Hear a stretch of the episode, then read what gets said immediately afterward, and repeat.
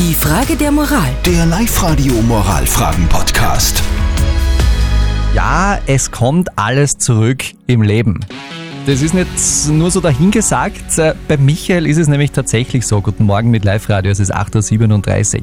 Der Michael hat uns geschrieben über Live-Radio.at, weil er hat ein Problem mit seinem fast erwachsenen Sohn. Und äh, an diesem Problem ist er irgendwie selber schuld, weil der Michael hat in seiner Jugendzeit nichts ausgelassen, viele schlimme Dinge gemacht.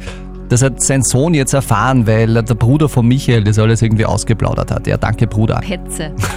Jetzt nimmt der Sohn von Michael seinen Papa natürlich überhaupt nicht mehr ernst.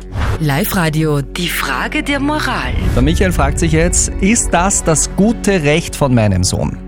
Zum letzten Mal in diesem Jahr 2019 habt ihr eure Meinung abgegeben auf WhatsApp. Die Tanja zum Beispiel schreibt, der Sohn sollte trotzdem auf seinen Vater horchen. Der Vater hat schließlich schon Erfahrungen gemacht und weiß, was gescheit ist und was nicht. Die Daniela schreibt, ich kann den Michael beruhigen. Wir haben auch von unserem Papa so einiges erfahren und nehmen ihn trotzdem noch ernst. Es kann aber sein, dass wir ihn manchmal mit seinen Fro Fauxpas aufziehen, das legt sich wieder und kein Mensch war in seiner Jugend heilig. Ja, genau, da kommen dann alle daher und sagen, du Papa, du hast das damals Ja, gemacht. weißt du's noch? Damals im 73er Jahr.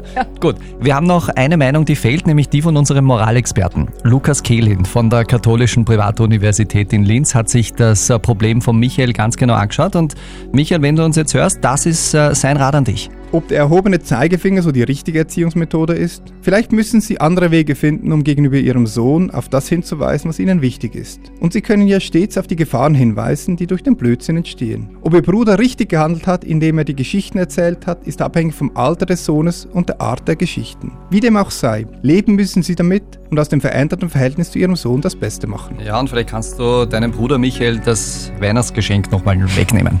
Genau. Die Frage der Moral. Der Live-Radio Moralfragen-Podcast.